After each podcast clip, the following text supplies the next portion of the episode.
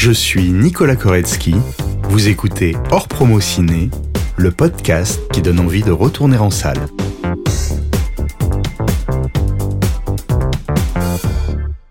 Peu de temps après, rien du tout, tu acceptes la proposition d'Arte de réaliser un téléfilm dans la collection Les années lycée, donc Le Péril jeune. C'est vrai qu'à l'époque, on, on- on t'a dit ne fais pas ça, tu vas te griller? Ouais, c'est vrai. Euh, on me l'a redit euh, quand j'ai fait 10% d'ailleurs. Ouais.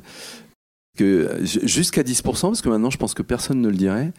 Les gens pensaient que la télé c'était pas bien par rapport au cinéma qui était mieux quoi. Donc euh, les gens m'ont dit t'as fait un long métrage et là si tu fais un téléfilm bah maintenant tu vas être catalogué euh, réalisateur de télé tu pourras plus revenir quoi.